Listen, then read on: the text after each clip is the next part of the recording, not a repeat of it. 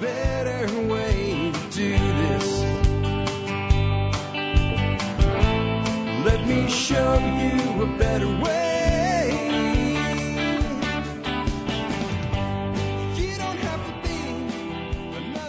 Hi, folks. This is Jack Spirko with another edition of the Survival Podcast. As always, one man's view of the changing world, the changing times, and the things we can all do to live a better life if times get tough or even if they don't. Today is May the 11th, 2020. This is episode 2657. Listener feedback for 51120. I've always referred to uh, 511. Uh, the date 511 is I almost joined the military, but day. Um, regardless of your thoughts on the military and military service, um, every every single sentence or every single time I've heard somebody say, I almost joined the military, but, um, unless it's a legitimate excuse like, well, they didn't want me because I sucked, right? Anything that, that tries to basically affiliate oneself with the military that uses I would have joined but is almost in always inevitably insert complete total bullshit excuse here. Just a little comedy and reality, I guess, to kick off a Monday new week. Um, these include things like, but I would have punched the drill sergeant out. No, you wouldn't have. No, you wouldn't have. No, you wouldn't have. I was in the military with guys a hell of a lot bigger than everybody that opens their mouth like that. And they didn't. They wanted to, but they didn't. Because they know they would have got their ass beat. Because you don't know how many of them they're going to, you know, it, it, it, it's, here's the thing with drill sergeants. First of all, generally, they can handle themselves. But there's always a, a, a bunch of them. And in the words of Ron White, I didn't know how many they were going to use to kick my ass, but I knew how many they were going to use. All of them. So, no, you weren't. Uh, or, man, they wanted me because of my dad. Let me tell you something. There's never, it's not a college fraternity house. No one has ever been recruited into the military because of who their father was. Now, if your father's some bigwig, it can open some doors for you and be political, but no one's been ever like, you know what, man, your dad was in special forces, so we know you, that doesn't work that way. All of it's bullshit. And the reason, of course, for those like, what the hell is he talking about? 5'11, 5'11 tactical clothing.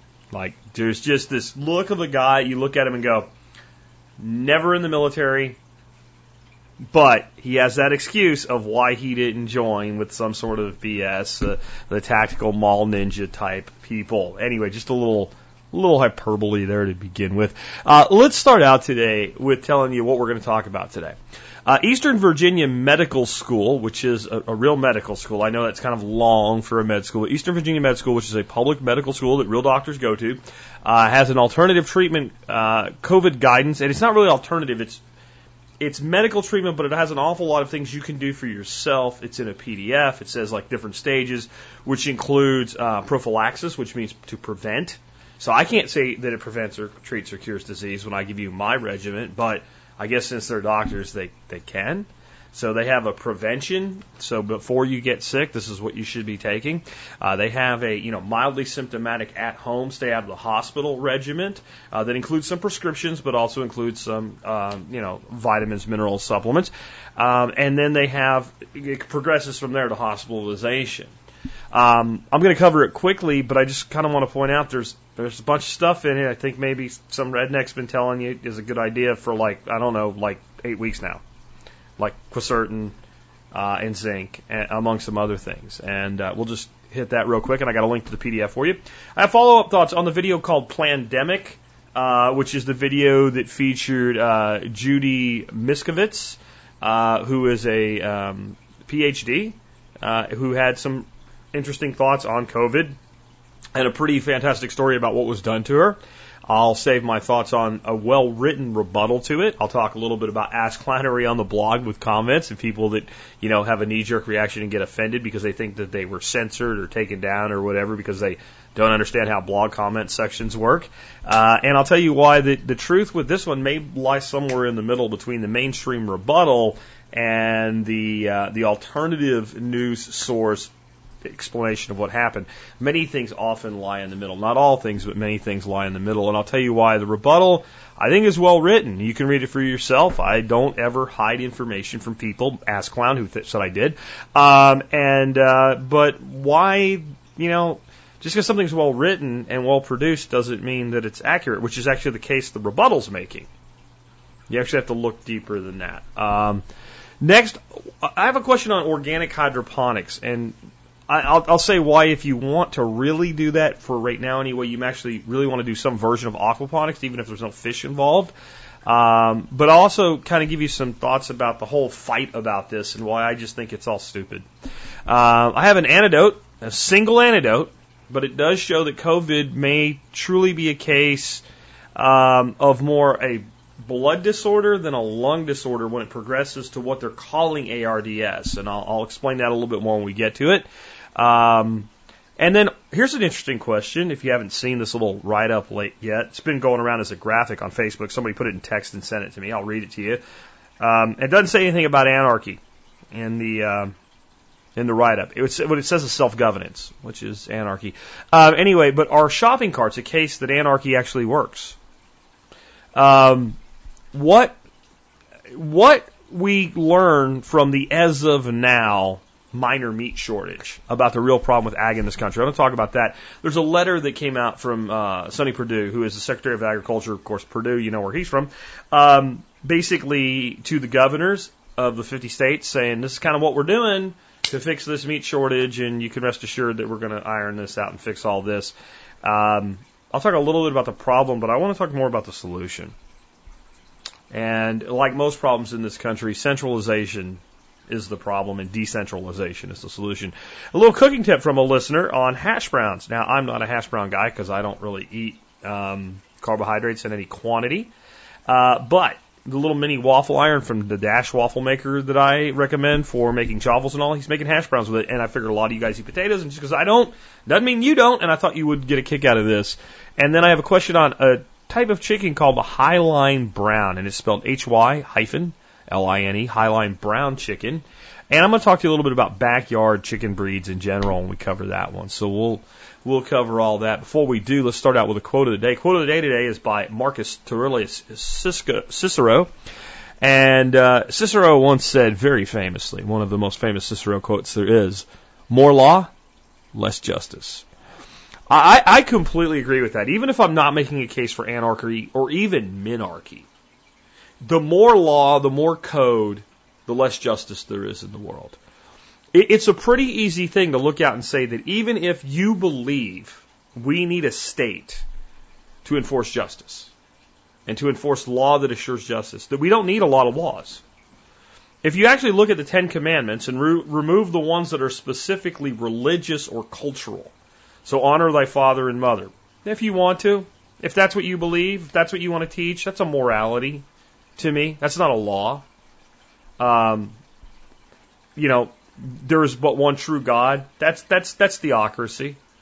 But if we take those things out of of the Ten Commandments, so we look at the Ten Commandments: "Thou shalt not steal, thou shalt not commit murder," etc.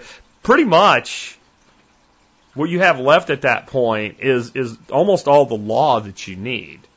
In other words, don't hurt anybody and don't take their stuff.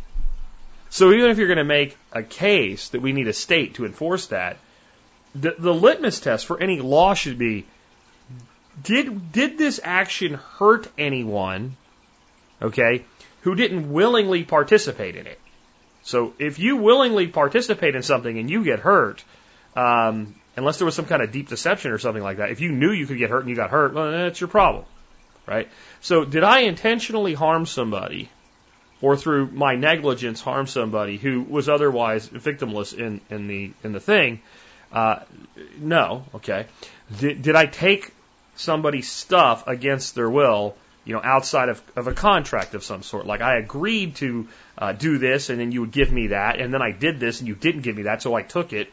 I don't really think I took your stuff. I think you failed to meet your obligations, and I took what was rightfully mine.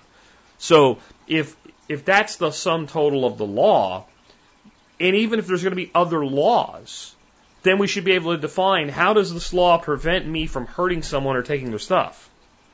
Of course, the problem with that is if that is the law of the land and it applies to everybody equally, which all laws should do, it applies to the state. The state doesn't like that, so the state makes lots and lots of laws to give you a sense of security. However, what we end up with is less justice. Uh, there's a book I really recommend you check out. It's called Three Felonies a Day, and I'll just leave it at that. And the point of that book is you probably commit felonies at least daily. You just don't know it.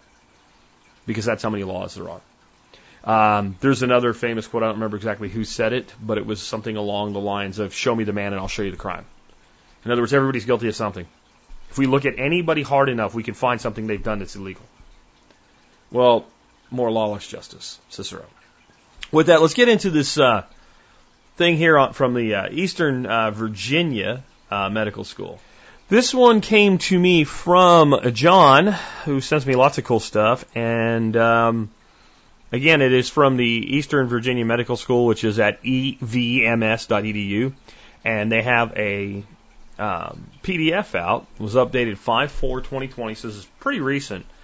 And I am only going to read you the first three regiments. And I want you to just, if you've been paying attention to the show for a while and you've listened to what I say, you should be taking as a prevention or even to uh, deal with COVID if you get it, if you're mildly symptomatic, anything where you can be at home. And some of this will require a doctor's prescription. Most of it will not. Most of it's completely safe. And what I'm reading now is not my recommendation, nor my prescription, nor my claim. I cannot prescribe anything, including something over the counter. I'm not a doctor. I cannot claim anything treats or cures or prevents disease because um, I am not a doctor. And I can apparently, through some sort of magic, if I say something cures the disease, like if I, I'm not saying it, but if I were to say that vitamin C cures scurvy, I turn uh, an orange into a drug somehow magically and can be prosecuted for that. So I'm not doing any of that. But this is what the Eastern Virginia Medical School says about COVID management protocol. Starting out with prophylaxis, which again is prevention, which I'm not allowed to say, but they said it, not me. Okay? While there's very limited data and none for COVID 19 following, cocktail may have a role in the prevention and mitigation of COVID 19 disease. Vitamin C, 500 milligrams BID. I'll say this once as I read through the rest of this because I want to read it exactly as they printed it. BID means twice a day. Okay. So vitamin C, 500 milligrams BID and quercetin 250 to 500 milligrams BID. I will point out, coming off script here for a second, 500 milligrams twice a day of quercetin is the maximum recommended safe dose. Just going to say that's what I've read elsewhere. They recommend zinc at a quantity of 75 to 100 milligrams a day. Melatonin, slow release, begin with 0.3 mil, uh, milligrams uh, and increase is tolerated to 2 milligrams at night. Vitamin D at 1,000 to 4,000 IU a day. Okay, so that's, you don't have COVID, you're worried about getting COVID, you want to help prevent COVID, and if you do get COVID, you want to mitigate it. Um, I've been saying vitamin C, vitamin D, quercetin, zinc, uh, and green tea extract for like eight weeks. The reason I say the green tea extract as well, and again, you've got to follow the label and not exceed recommended dosage. And green tea extract you can do, and you can make yourself really freaking jittery with it because there's caffeine in there. So a low, mild dose is what you need. The reason I say that is because green tea extract and quercetin together have been shown to be a very powerful ionophore for the zinc to get it in your cells. So basically, this is my program minus the green tea extract for, for prophylaxis from the Virginia Medical School, and I'm a redneck hippie duck farmer. Yeah, I don't know what I'm talking about. Just saying. Uh, mildly symptomatic patients at home. This means you've tested positive. This is kind of upping things. So number one, vit- I want to st- hold on. I want to say something about what I don't have in mind, and I'm going to look into this now. Melatonin. I would think the whole reason for the melatonin is melatonin is a sleep regulating hormone that allows you to sleep better. It's not just that it makes you go to sleep, it keeps you asleep and you stay asleep and you sleep well through the night. I'm guessing the reason for that is that it's better for your immunity that you sleep well through the night. I don't know. I haven't looked this up yet, but I'm going to look for the reasoning behind melatonin there. All right. Uh, next up, mildly symptomatic patients at home. So again, you've got COVID, you've tested positive, but you're not in the hospital, nor does it look like you're going right away. Vitamin C, 500 milligrams twice a day. quercetin, 200 to 500 milligrams twice a day. Zinc, 75 to 100 milligrams a day. Melatonin, 6 to 12 milligrams at night. The optimal dose is unknown. Again, I'm not sure on the melatonin there. Do your own research till I do some for you. Um, vitamin D3, 1,000 to 400 uh, units daily. Uh, optional, hydroxychloroquine, 400 milligrams twice a day. Uh, one followed by 200 milligrams for four days. So I want to just stop there a second. All of this hype about the hydroxychloroquine being dangerous. dangerous, dangerous, dangerous. You're taking a loading dose, 400 milligrams, twice a day for one day. So 800 milligrams, one day. And again, this is something you do with a physician because it's a prescription, followed by 200 milligrams twice a day for four days. A standard dose for rheumatoid arthritis or lupus for most patients is 200 milligrams twice a day for like ever. So when you hear people screaming hysterically and screeching autistically, hydroxychloroquine is very dangerous and it's going to kill you, is bullshit. It's bullshit. Every drug has reactions. You know the most. Here's a, just a way to think about this. Well, somebody took it and it did this and it made their heart beat weird. Okay, the most dangerous animal on the planet is the honeybee. Honeybees kill more people than any other animal in the world. Look it up if you doubt me. More than lions and tigers and bears, oh my, combined. More than any individual species of snake. Because some people get stung by a bee and die. Does that mean that bees are dangerous? Well, they're the most dangerous animal in the world technically, but for most people, they're, they're, they're not. Any medication can create some sort of an allergic reaction or some sort of side effect. Aspirin has side effects. By the way, next one, uh, optional, again as well, uh, ASA, 81 to 325 milligrams a day. What is ASA? Is aspirin aspirin regimen. 81 is a low dose that people often take to uh, help prevent the risk or reduce the risk of heart attack and stroke, though some studies seem to indicate that that's not the case. But anyway, so aspirin. Uh, as aspirin thins the blood, it may allow better circulation, I'm guessing. I really don't know why they've recommended that. And it says optional in highly symptomatic patients, monitoring with home pulse oximetry is uh, recommended. I don't know what that means. I didn't look it up. Uh, my guess is it means keeping an eye on the individual's pulse on, uh, pulse on some sort of continuous basis to see if there's any sort of arrhythmias, which can sometimes be exacerbated by hydroxychloroquine if you already have predisposition for them because all medication has side effects. And my understanding is that's even more a risk um, if you add zithromycin. Now, mildly symptomatic patients on floor, that means the person's in the hospital, uh, they're having some issues, they want them there for monitoring, but they're not in ICU or something like that. Um, vitamin C, 500 milligrams, uh, PO, Q, 6 hourly, and certain 200 to 500 milligrams double twice daily if available. I don't know why it wouldn't be available in a hospital when I can get it at you know, any place. Uh, zinc, 75 to 100 milligrams a day. Melatonin, 6 to 12 milligrams a day. Vitamin D3, 1,000 to 4,000 units a day. Exoparaffin, I don't know what that is. 60 milligrams daily. Uh, met, methylprednisolone, uh, 40 milligrams daily, increased to 40 uh, milligrams uh, Q12 if poor response. Um, optional hydroxychloroquine, same dose as for the at-home patient. Optional remdesivir if available, and uh, some other stuff that is all stuff that a doctor would have to do. Just absolutely would be a doctor have to do. And it goes up from there. Um, including as you get into a situation where you're having serious respiratory symptoms and hypoxia uh, and admission to the ICU, but not yet needing to be intubated, using uh, three grams of IV um, vitamin C uh, for at least seven days. Um, that's that's something that more and more research is being done about. Um, but you can read the whole thing if you want to. And again, a lot of this stuff is things that have to be done in conjunction with a doctor. However, the prophylaxis is all over the counter. And it, uh, honestly, I think their, their addition of melatonin is probably a good idea, but I got to know more. And I think my addition of green tea extract makes sense based on science because all the science that I've been able to read that says that they've tested the uptake of zinc in the presence of quercetin as an ionophore into the cells included green tea extract. I have not yet found a study that clearly shows that quercetin does it in absence of the green tea extract. Um, it probably does. It probably does.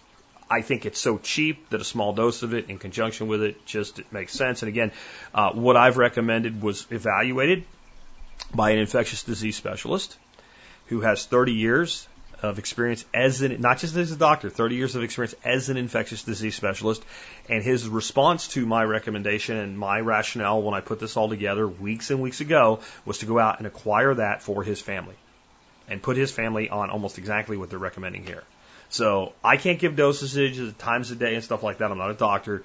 This does, and you can take it from there and figure it out for yourself. But I really recommend you share this with your family and friends.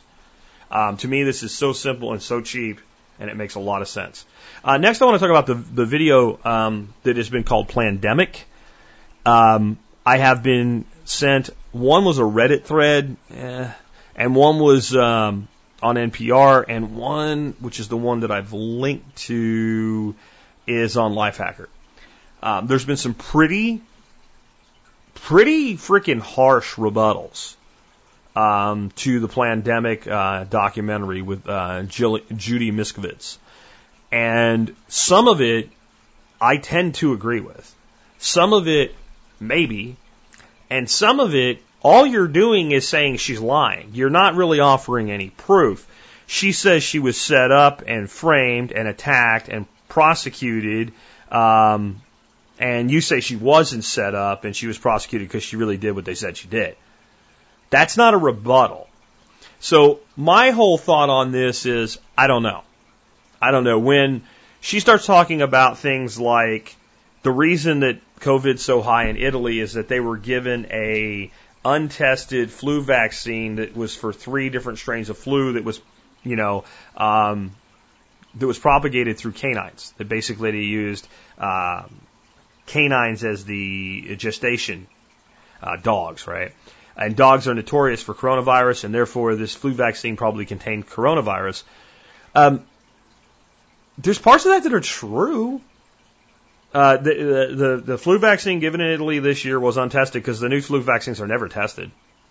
They test the base formula. When they make a new one, they don't test it. They they test it from a quality standpoint. They don't run a trial on it. There's no time to run a trial on a on a seasonal flu vaccine.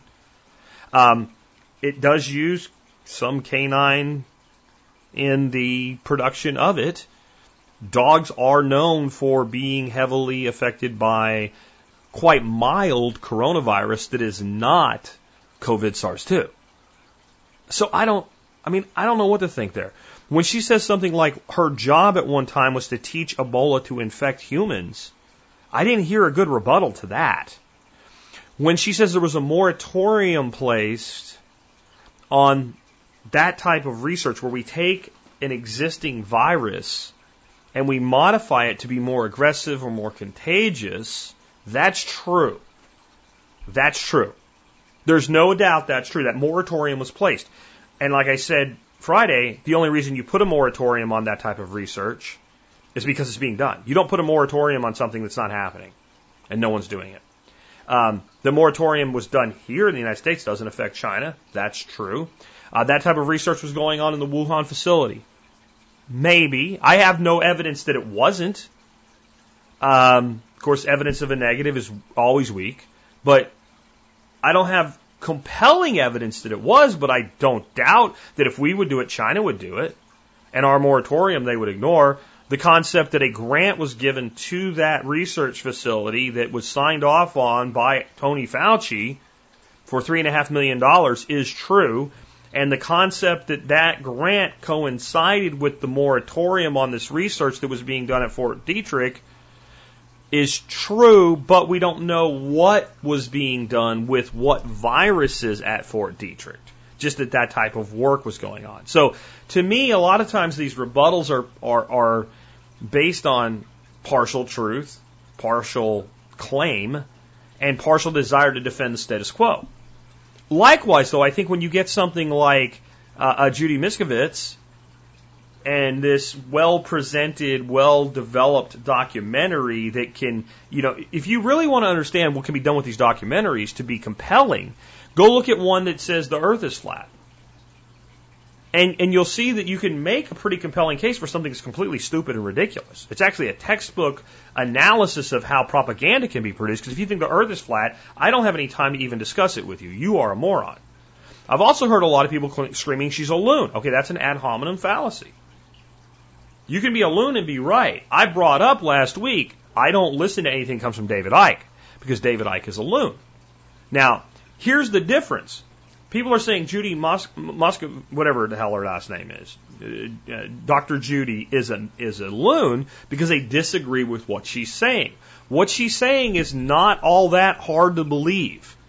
The reason I say David Icke is a loon is because he literally believes, literally believes, not again, this is not a metaphor. He literally believes that the elite of the world are actually alien reptilians from outer space in human suits.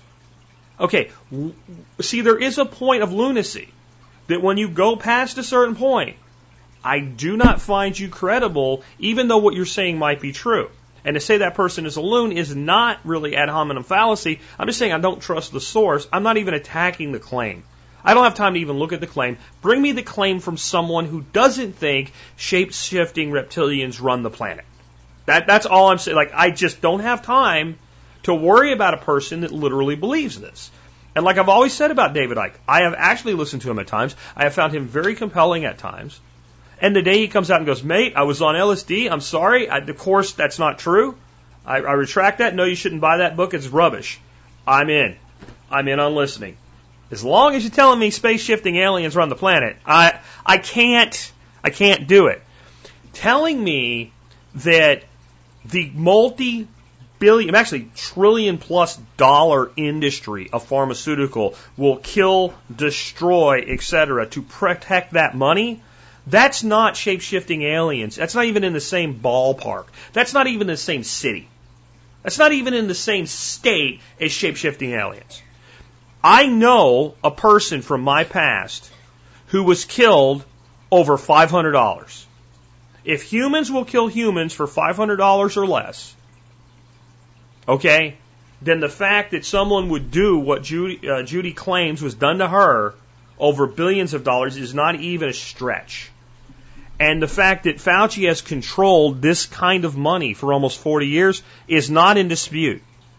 It, he is the deep state. And it's not him when I say he's, he's the face of the deep state. There are, there are countless bureaucrats like this.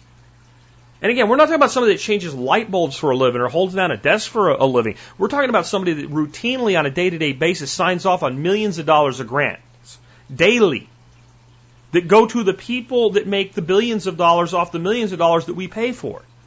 So again, I'm back to I don't know. I will tell you what I am doing though. I am reading her book.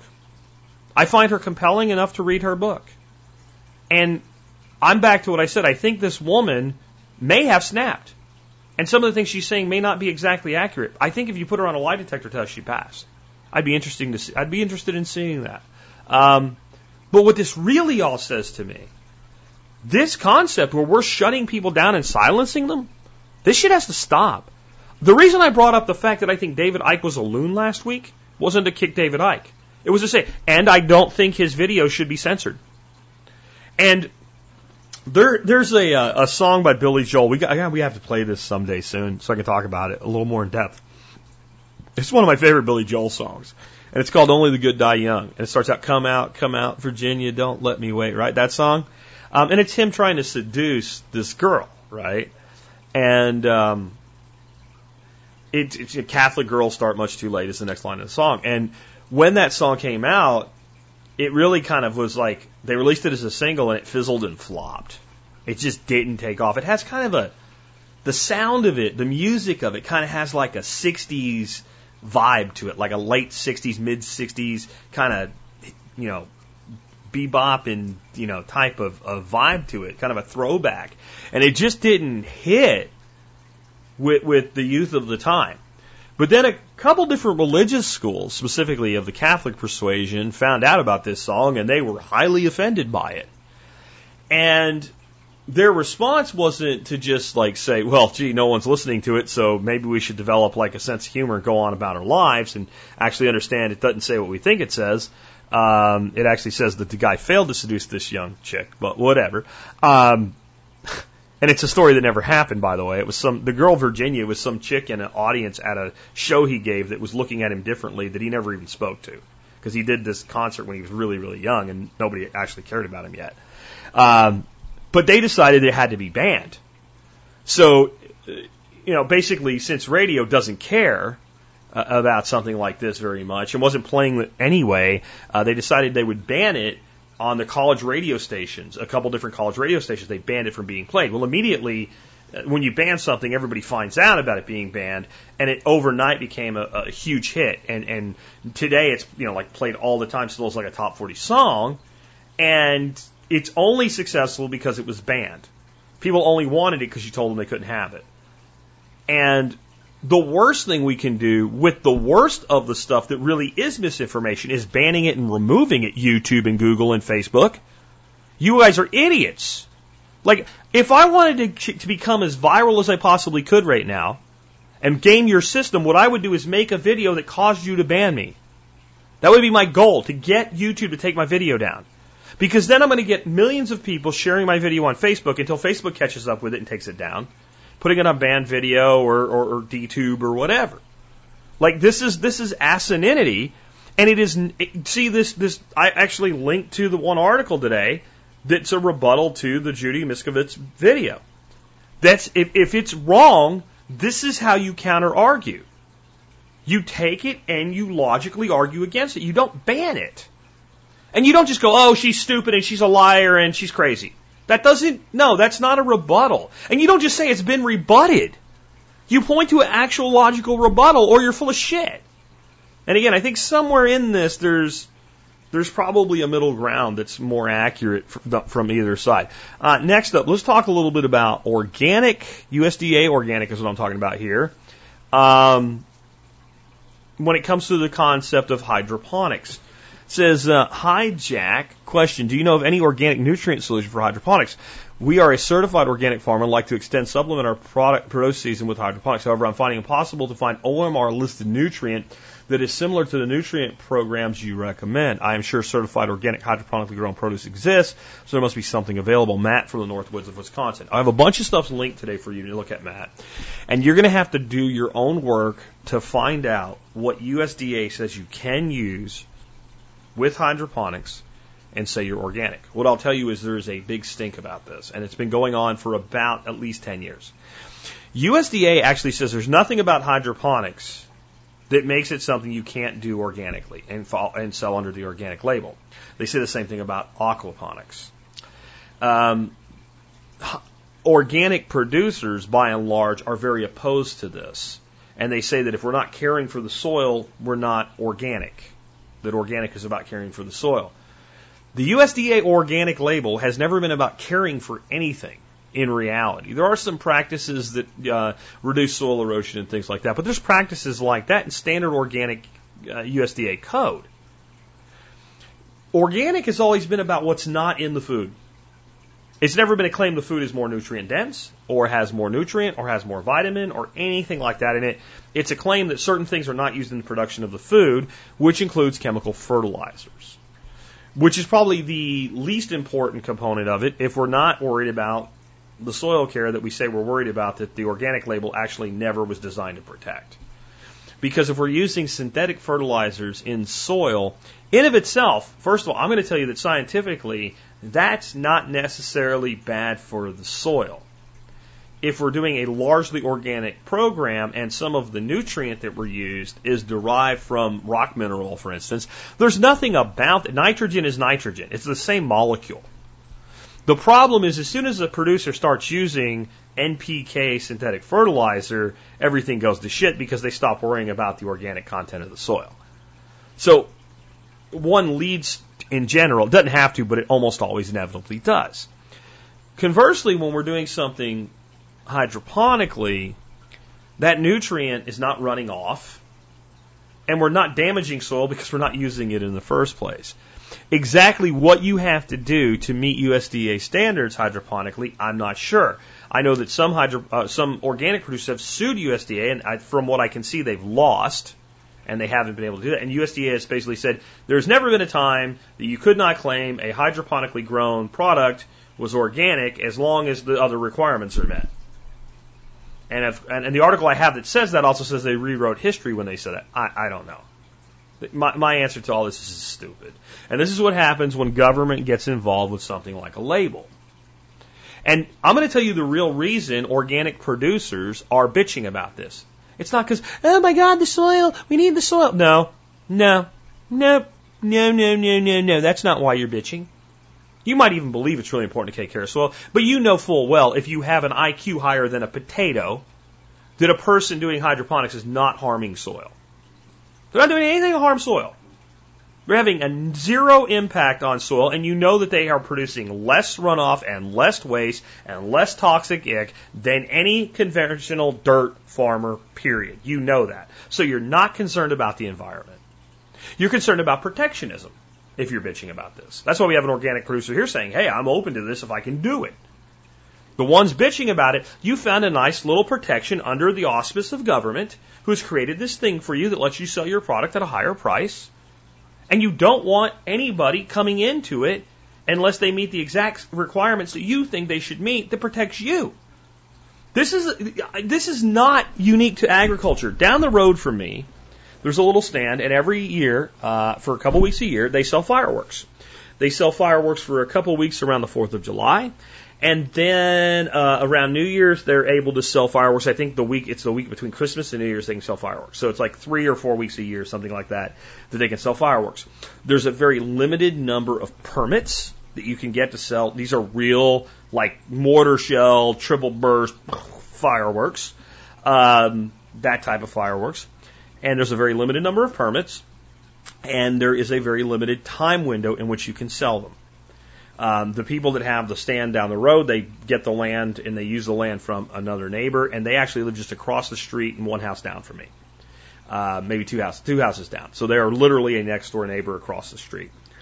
And I've talked to them about this, and you would think if anybody would be for making fireworks legal, would be the guy that sells them every day. But much like the drug dealer who sells illegally, they have no interest in legalization of the market where just about anybody can sell fireworks, nor do they want the ability to sell fireworks year round.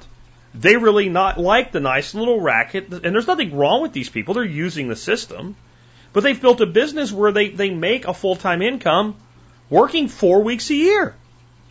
And they have almost no competition. There's one other stand like two or three miles away, and there's not another one for several more miles. So they, they, there's a huge line for those two weeks. All the business is condensed to those two weeks. They're completely protected from competition. Why would they ever want that to change? Hello, organic dirt farmers. That's what you're saying. You can cry to talk around it all you want. You can cry about it all you want. But if you were really concerned about making the environment better, you would be for any solution that reduces waste and pesticides and toxic yick, which aquaponics and hydroponics do, but it disrupts your little protective bubble. And I don't think protective bubbles should exist. Now, if somebody wants to create the dirt organic label that says, among other things, we're born with dirt, we, we only grow in dirt, and this is how we treat the dirt, and they want that label to stand on its own without the protection and the authority of the state behind it, if anybody gives a shit and buys your label, great. Back to trying to help Matthew here. You can't either go find whatever they say you have to do and do it and sell it under the label, or you can sell it as additional product.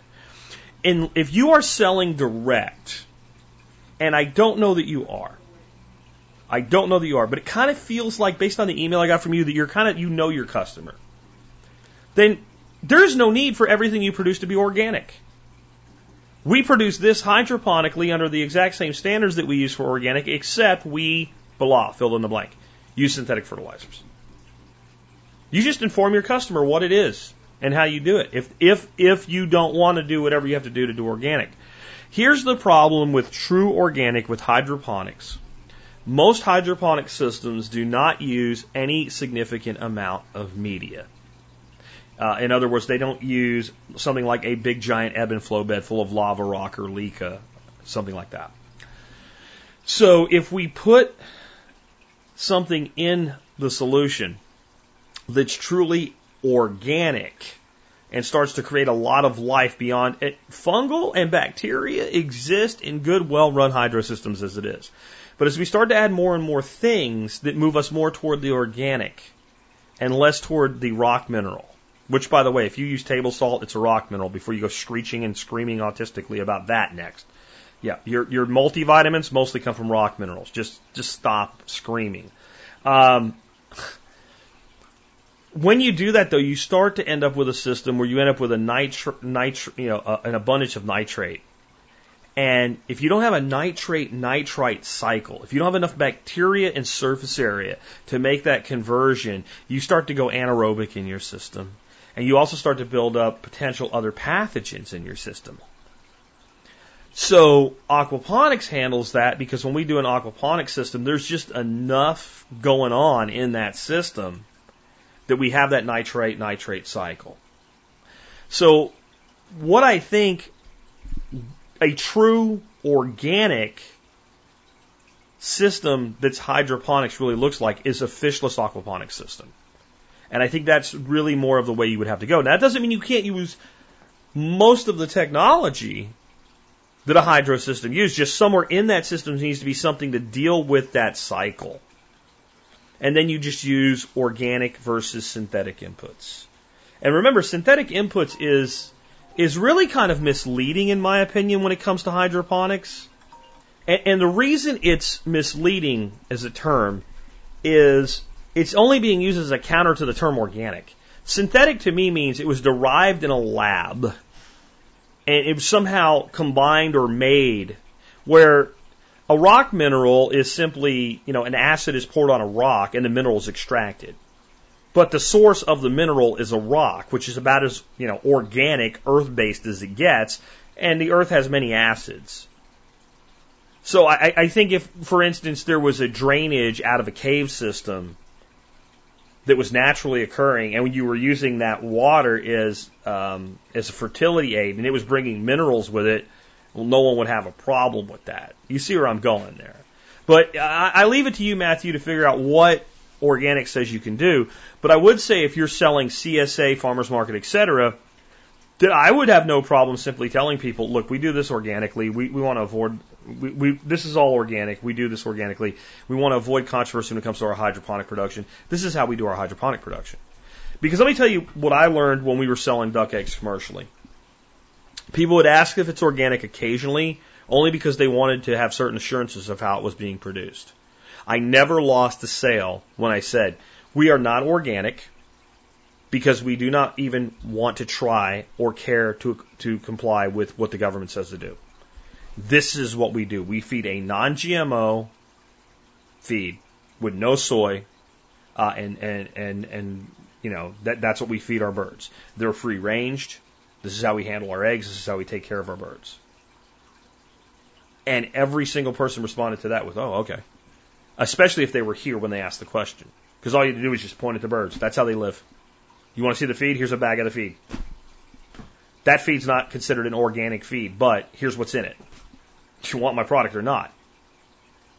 And I never, I never got an inkling of a pushback on it. So just wanted to throw that in there as well. But I think you really need to be looking if you want to go all organic and modifying the system so that it can handle the organic components that then go in there as a nutrient. And I've seen Rob Bob do this with very small amounts of fish food and no fish to eat it. Remember, when you when you feed fish in a system, the worst thing is for them not to eat all the food versus the waste they produce. When that food rots, it's a real big nutrient spike. So you can use a small amount of food and say a product like um, Garrett juice in your systems, and you, but you have to fiddle with that. I, I really don't have like a like buy this stuff in a bottle and use it this way, and you're going to be okay. Real quick one here from someone calling himself Gameen on the blog. Follow up to my episode last week, what I think about COVID at this point in the game. Jack, I just have to comment. I work in a medical office and yesterday I saw a patient who had active COVID 19 and had recovered. He's also diabetic. He told me it was the scariest thing he ever experienced. He said that he had very difficult time even getting blood to come out of his finger prick while he was so ill. And when it did, it was brownish and not oxygenated. He said he's recovered. The blood he takes for his diabetic testing is red like normal and oxygenated. So your comment about the doctor talking about the using oxygen and we're changing how we're using ventilators with these patients really hit a nerve with me. Um, that is a single antidote. There is no science behind that at all. This is one person and what they said happened. However, I do think it, it, it does seem to me very, very suspect that, again, the doctor I talked about last week is actively treating ICU patients in New York. Uh, so you mean you're talking about a guy in the epicenter? He's been an a ICU physician for quite a long time, and he simply said, "Hey, this doesn't look like a lung disorder. I've seen all types of ARDS and pneumonias. And this doesn't look like any of those other ARDS or pneumonias I've ever seen. And I think that maybe we're using respirators wrong here. We need to be dialing down the pressure, et cetera, and we need to be using, you know, cannulated oxygen, et cetera. Um, and this is really more about how much oxygen gets into the blood. And it may not be directly or as directly related to the lungs as we think. And they took his videos down. Now this is this is beyond taking down something like the pandemic video we just talked about. This is a doctor at the bedside of COVID patients making an observation and saying, hey, this is what I've noticed. Taking that down, to me, is sinful. Because it, it may literally kill people. It may literally kill people to take that video down. Because some doctor who was noticing that that thinks, eh, maybe I'm just wrong, maybe I should just listen to everybody. A doctor tends to listen more to another doctor than to anybody else. In fact, it's one of the things that makes doctors so useful and so freaking impossible to deal with at the same time. When my wife was going through trigeminal neuralgia, which is a terrible condition to be afflicted with, she had surgery for it over 12 years ago and has no no relapses. But it's called the suicide disease because it causes so much pain that people kill themselves with it if they can't figure a way to stop it. It's basically the the fifth trigeminal nerve, which is the nerve that runs down along your jawline. Um, one way or another becomes demyelin, demyelin, demyel, demyelinated, or it becomes shorted and it electro- it's like having someone hook up electrodes to your face and randomly shock you for different intensities and different durations. You never know when it's going to come. And it can be set off by nothing. It can be set off by a breeze. It can go away for a month and come back with vengeance. Uh, it lasts 30 second bursts three or four times and go away, or it can last for 15, 20 minutes consecutively, or it can be intractable. And you just never know. It's horrible. So she was put on all these different medications, and we were going neurologist to neurologist. We went and talked to this one neurologist, and he became convinced she had multiple sclerosis, and he put her through a battery of tests for that. And every single thing that he was using to say she had multiple sclerosis, I was trying to explain. She has these symptoms when she takes this medication if you take the medication, when she goes off the medication because she's had, and she doesn't like the side effects, so she'll go off the medication or back off on it. Every single symptom that you're calling an MS symptom goes away. And all he could say was, you know, you got a woman in her 30s with trigeminal neuralgia. That is an exception, not the rule. And you have a husband in denial. Well, I'm the one that's with my wife every day. I'm the one observing whether or not. So he wouldn't listen to me because I'm not a doctor, because the patient is always wrong. Now, I've also seen times where I was totally convinced of something, a doctor said something else, and the doctor was right because they have the training. So it's a necessary evil in a way. But doctors listen to doctors. So some doctor might actually listen to this and go, hey, this is what it looks like. And I think that's what they're afraid of. They're not afraid of me and you. They're afraid of the other doctor saying, hey, we need to really examine this. And that seems immensely credible.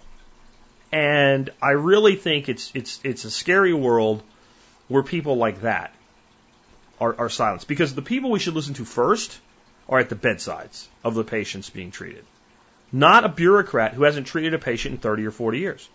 Tony Fauci, regardless of what you think about him, I highly doubt the man has taken somebody's blood pressure as an official patient in 30 years.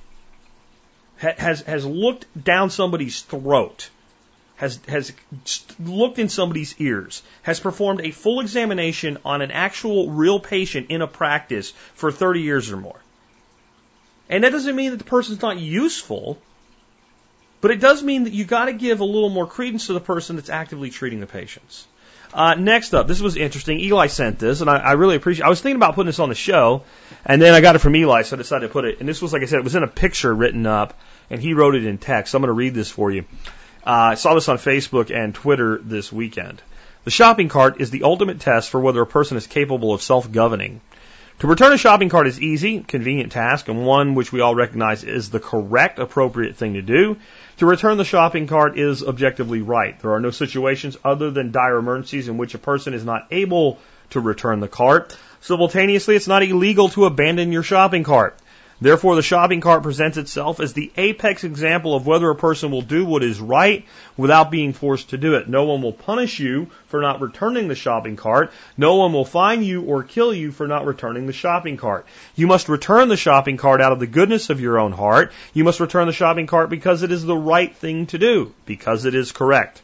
A person who is unable to do this is no better than an animal, an absolute savage who can only be made to do what is right by threatening them with the law and the force that stands behind it. The shopping cart is what determines whether a person is good or a bad member of society.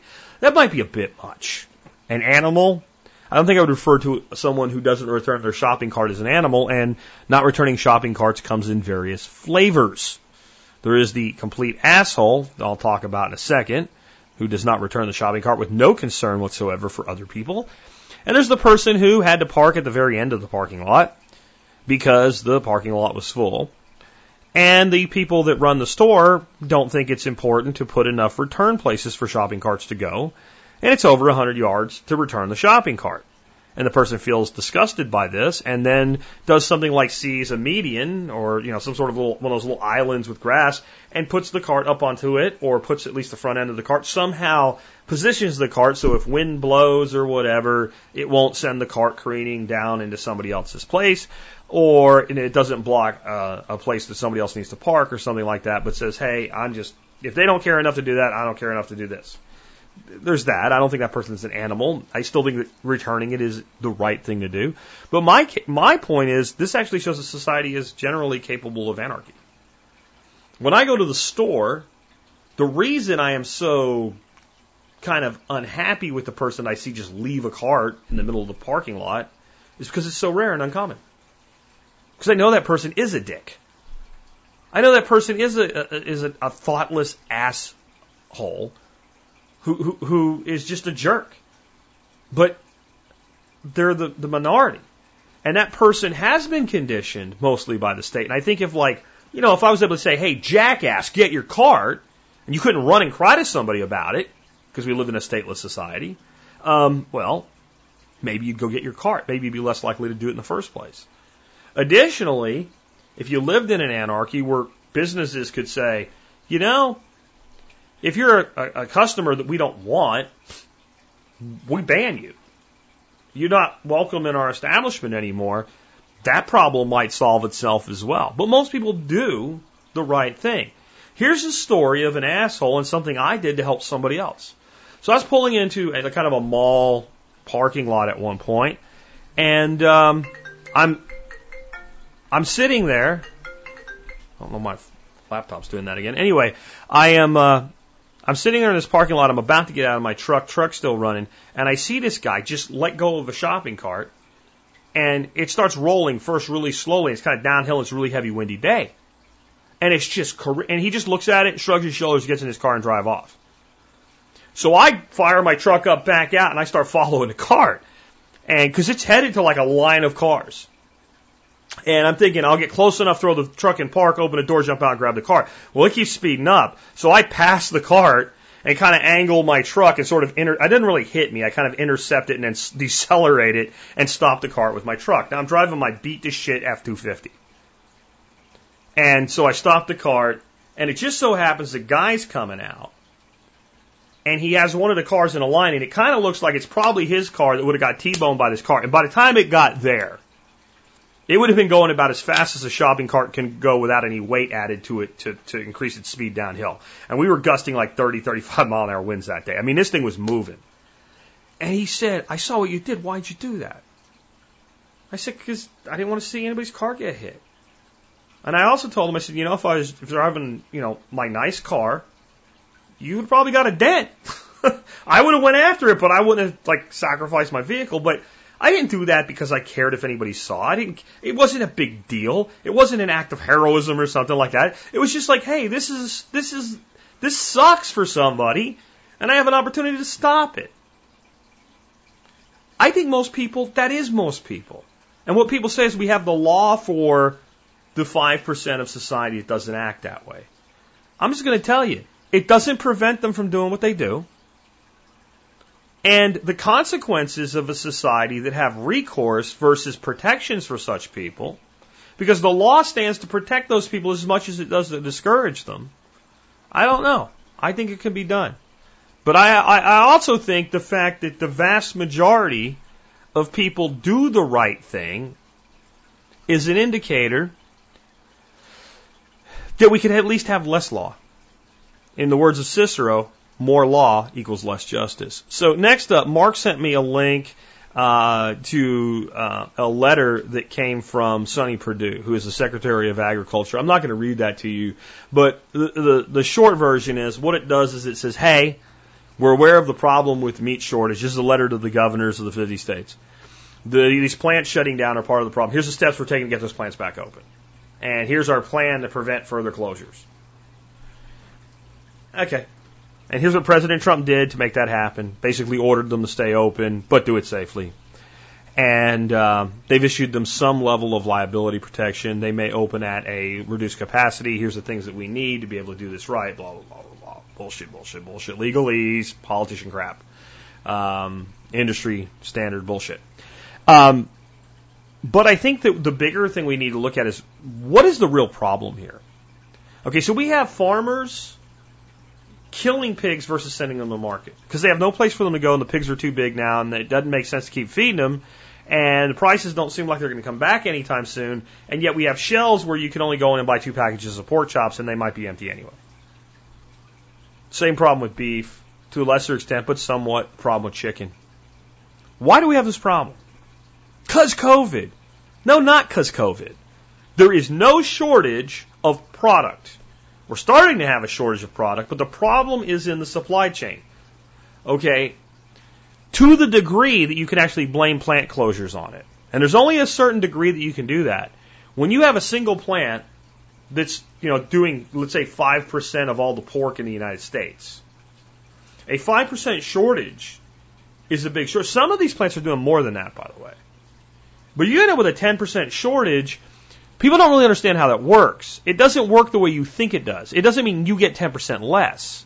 It means as soon as the shortage is evident, people start to panic buy and the shortage becomes more acute. And like I said earlier, the problem with something like a meat shortage is it's one thing if the farmer just keeps feeding the animal and waits. But we're getting into situations where the farmer can't just keep feeding the animal and wait. So they're killing the animals and burying them in mass graves.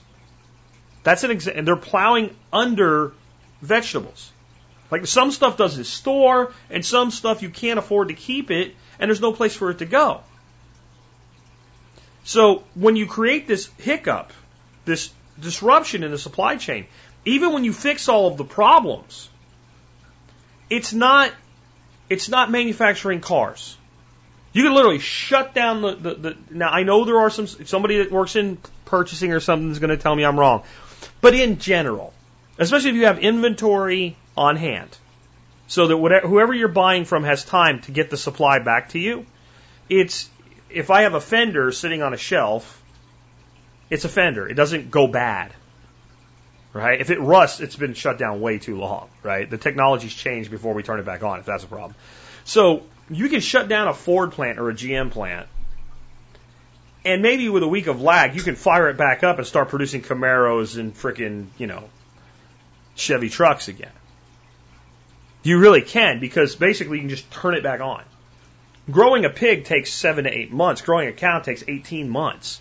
If you take those animals out of the supply chain, it takes time to fire them back up. Now there's some staggering in this. It's not like all the cows get harvested the same time every year, you know, like wheat does, gets harvested pretty much the same time every year. But it, it is not a flip of the switch. There's not a silo sitting somewhere where you can just start shipping grain again. But the, the, the real problem here is this centralization. Let, let's look at what it takes for me if I want to start raising chickens and sell them to you. And I don't want to process them on farm. So I can raise, let's say, a thousand chickens a year. That's a significant amount of chicken. That's not enough for one restaurant, but it's still a significant amount of chicken. Now, if I want to process that and sell it in any retail establishment, it has to go to a FDA approved poultry processing facility. And that means that there basically has to be a person sitting there that works for the FDA that's paid for by the processing facility who is processing 100,000 chickens a day for Tyson or Perdue. Do you think they want my 500 chickens or 250 ch- chickens per cycle? Do you think I can afford to use them? No. So, right down the road from me in Weatherford's a little place where I get stuff processed all the time. It's totally safe. I'm allowed to eat it, but I can't sell it to you. It's a nice little state-run facility. Uh, uh, it's a nice little state-inspected facility, right? So the state does inspect it. The state of Texas does inspect it, but it's not FDA. It's not federal. They don't have a desk. They couldn't afford it. I mean, the guy's got like five guys working for him, and a lady that runs the meat counter, and a guy that runs it. He's actually confined to a wheelchair due to an accident, right? He runs that place. He's got a staff of under ten. Do you think he can afford to pay full time in benefits for a federal employee? Of course he can't. He'd never process enough enough uh, meat to make up for it. He wouldn't do it. It doesn't make any sense. So why is it safe for me to take my chickens to him, have them processed, take them home and eat them. But it's not okay for me to take my chickens to him, have him process and package them, and sell them to an intermediary who sells them to you. What makes it unsafe? And the answer is nothing. Nothing makes it unsafe. And so that would be a decentralized model. Thousands of small providers all over the country, we wouldn't have this problem right now. We wouldn't have, there's, they, well, there's a shortage of demand. No, there isn't. No, there isn't. You can't tell me you go to Tom Thumb or Kroger's and the meat counter's empty and demand is the problem and that's why the farmer can't get enough for his cow. You're full of shit.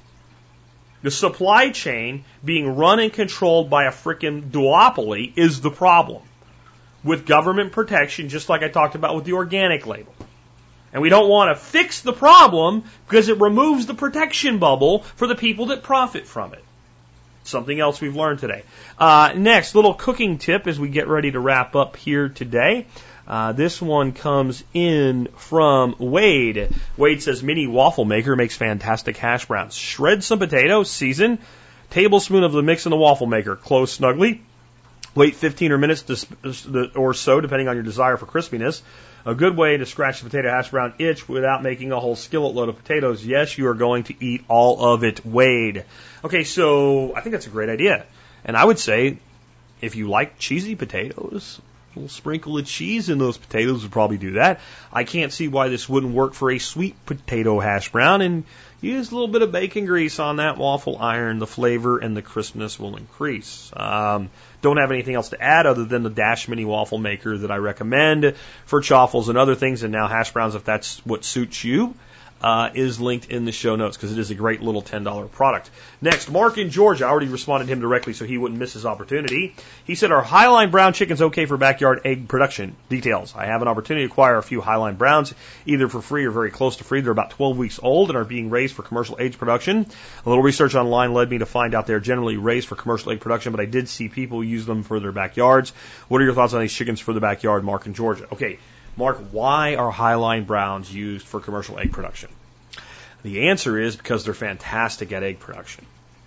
Um, over about a season and a half, or two seasons really, because um, you have six months, which by the way, they've taken half of that off of your plate for a feed debt. Um, about six months in, 22, 24 weeks is when a chicken starts to lay. They'll generally lay until they molt the next season, and then they'll lay for one more season. And at that point, for backyard, you can even keep them at that point, but their production is going to go way down. And they'll generally lay somewhere between 500 to 550 eggs for you through those two seasons, which is just fantastic. There's nothing about them that makes them unsuitable for the backyard. In fact, let me tell you a secret about Hy-Line Browns. Um, Hy-Line Brown is a red sex link, and a red sex link is a Hy-Line Brown. A Hy-Line Brown is a trademark name by an individual producer that sells their birds as Hy-Line Browns. They're the same bird as a red sex link. You can get mad, you can type away at the computer and tell me I'm wrong. I'm sorry, they're the same bird. I can prove to you they're the same bird if you really need me to. Email me and I'll send you a link so you can find this out. Um, sex-link chickens are an egg layer that's kind of based on a line that sort of comes out of like a Rhode Island red uh, component. That's why they kind of look like that. But what makes them a sex link is when they're chicks, baby males and baby females, you can look at their coloration and you can say male, female, male, female, male, male, female, female, female, sort them. Otherwise, they're just bred for egg. They were bred for egg production, and being able to determine their sex visually was a byproduct It was like, hey, this is a happy byproduct. They lay a good medium to large size brown egg. And they are the number one bird used for commercial production. They are also one of the most popular backyard birds there is. Just because something's commercial doesn't mean that it's bad. I have a commercial vacuum sealer because it's much better than, you know, a consumer level vacuum sealer. Um, sometimes people think when you hear commercial poultry, they think of like uh, Cornish cross chickens. And Cornish cross chickens, you know, they're a fine chicken for making meat. I know a lot of people do pastured poultry. They raise Cornish cross, but you know, they're kind of like a, a kill me chicken. And what I mean by that is somewhere around between, you know, eight and 12 weeks, as they've reached their, their size uh, limitations, they kind of look at you like, can you, can you kill me now? Because I don't want to live anymore. They just, they get so big and they have problems with bones breaking and they don't really want to do anything. They are just lethargic. They're the Jabba the Hutt of chickens. Okay? An egg laying chicken cannot be that because a producer wants two seasons from an egg laying chicken. So don't draw any comparisons between commercial meat chicken and commercial egg chicken. And as I've said, most of the time, an animal that excels at one thing does not excel at the other, and something that's dual purpose excels at neither of those purposes. I think the exception would be, you know, Coturnix quail. They're outstanding meat animals and an outstanding egg animal if you want small eggs right? Now, the, the quail is the exception. Like it is the perfect dual purpose animal. But if you want a really great beef cow, you probably want something different than a really great dairy cow. If you want a really great milk goat, you probably want something other than um, a really great meat goat. Now, there are some dual purposes of cattle and, and, and goats, and dual purpose is what it is. But if you're trying to make a living on it, then you want to go with the animal that excels at meat production, or the animal that excels at dairy production, or the animal that excels at egg production. If you're keeping backyard chickens, what do you want? Most people want eggs. They're a fantastic bird for eggs. They get bigger than, like, let's say, white leghorns, etc. So when you do cull them, because sooner or later you have to cull chickens or you have expensive pets. There's a point where a chicken, if you're happy and you want to get some more baby chicks and keep your old birds around as, as like hen bosses, and let them just do composting and feed them and you get an egg a month out of them, that's fine. But if you actually want an ROI out of them, there's a point where you go, that bird is old as crap. And I got some, I got three bantams. They lay me eggs in the spring for a little while and they stop. They don't lay crap. You know, every once in a while there's a, a chicken. It's real obvious because we only have three of them. You know, there's a bantam egg. Oh, okay. Um, and when they do lay, the damn snakes that get in the coop eat their eggs first because they're easier to swallow. Um, so they're pretty useless, but they're cool little pets, and that's fine. But that's that's where you're going to end up. When you if you're going to do egg production for eggs, and that chicken gets to the point where you need to cull it, a Hy-Line Brown, a sex link, etc., they are a little bit more meat on them as a stewing hen than like a, a white leghorn or something like that. However, I, the biggest reason I wanted to cover this, when it comes to backyard chickens, get what you want. If you like the long feathers of a, uh, uh, what do you call those? I can't think what they're called now God, the black ones, the silkies. Like if you like the long feather, get it. If you like the little feathered feet of a Cochin, get it. If you like the way that a Delaware looks, get it. Doesn't matter. When it comes to backyard egg production, all these chickens lay enough eggs that as long as you build your flock a little bigger than you need it to be, and I always suggest that because you can lose birds, they can get sick or whatever, it's not an issue. They're all good. They all taste great. They're in the end, they're all eggs. Um, and I'm, somebody's going to email me with some sort of angry email now because they know the greatest chicken. Then get that chicken, dude. It's okay. It really, I mean, I don't care what you raise. That's my point. Like, if you like a chicken because of its characteristics, other than how many eggs it lays, like, you know, Cochins tend to be pretty gentle birds. My little Banty Cochins, man, you can pick them up and like, they're like cats. You can cuddle them.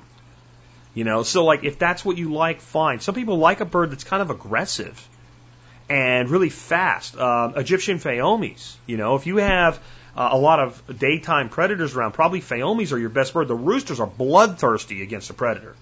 I've seen them run out and challenge hawks and scream at them, the roosters. And the, the hens are ugly, but ugly, and they lay kind of a smallish white egg. But they're fast as hell, and they can fly, and they can jump, and they can get away.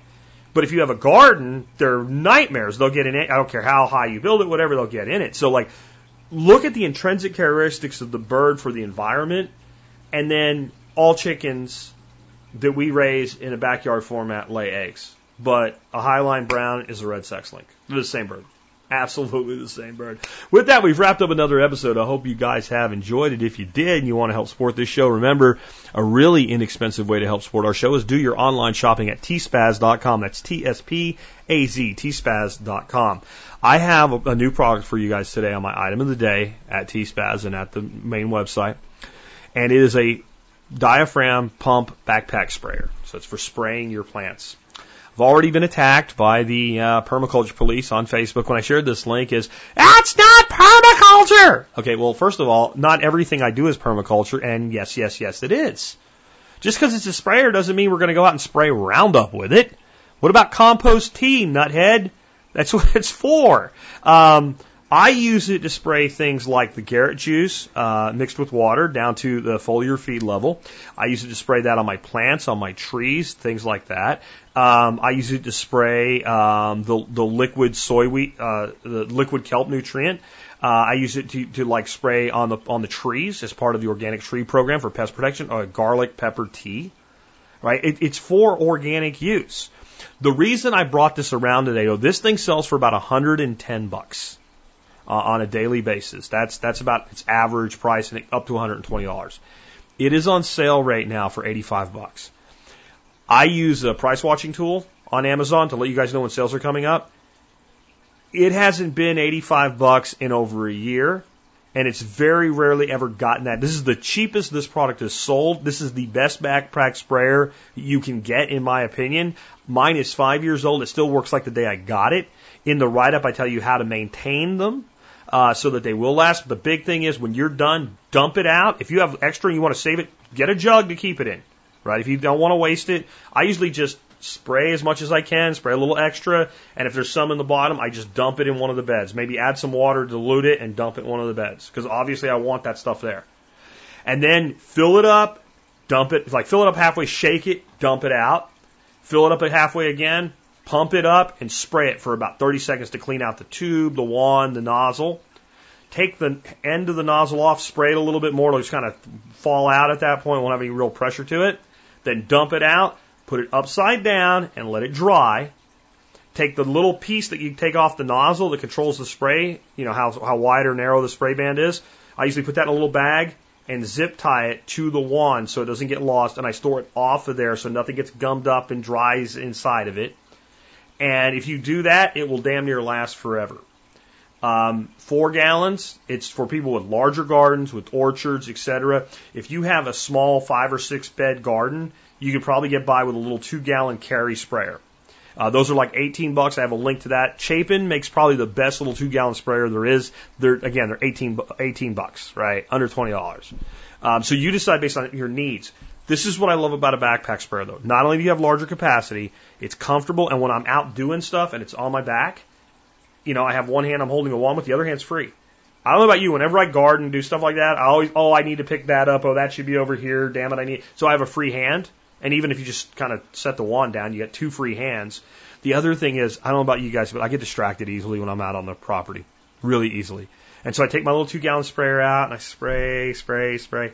And I have one of those too. They're great for smaller jobs spray, spray, spray, and I set it down, and oh, I got to do this, and oh, I got to do that, and oh, I got to do this, and I left my coffee cup there this morning. Let me take that side and wash it. And oh, the wife wants me to do this, and oh, that, and then wait over here, and then you know, the next morning I'm out, or two days later I'm out walking around, and like, oh, there's the sprayer, and it's got like a half a gallon of stuff in it, and I never cleaned it out, and the nozzle's all crusty and all.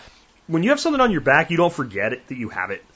So I like that as well. But is it worth 85 versus 20 bucks? Depends on your needs. But if you have wanted a good sprayer for your organic program, um, this is the sprayer you want. Is there anything better? Probably if you're a commercial landscaper.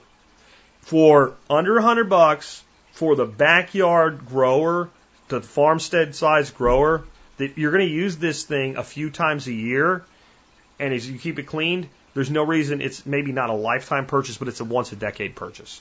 85 bucks, 850 a year over a decade. Come on, guys. It's a great deal. And if nothing else, get one of the Chapins and start spraying with the Garrett juice and the other recommendations that I have, like the liquid chelated minerals uh, and the uh, the liquid kelp. It will change everything about the health of your production. I have taken plants that I've neglected and they just start to look kind of sad and you spray them, you know, once a week for two or three weeks and the whole thing just explodes with new growth. Uh, check it out again, and remember, you can always help us by doing your online shopping at tspaz.com. With that, let's wrap things up with our song of the day.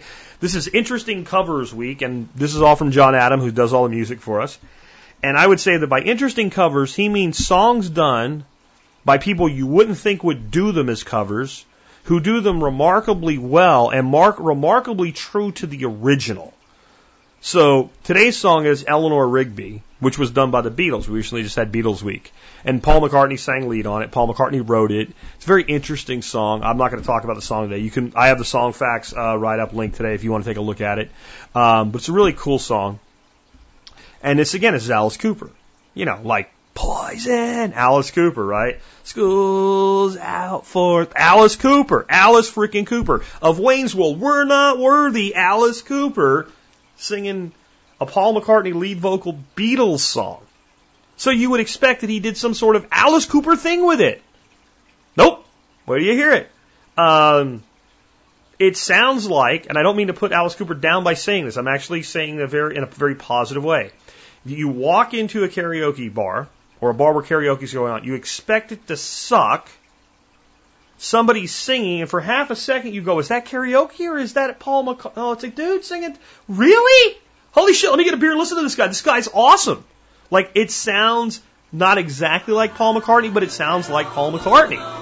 Check it out. You'll see what I mean. With that, it's been Jack Spirko with another edition of the Survival Podcast.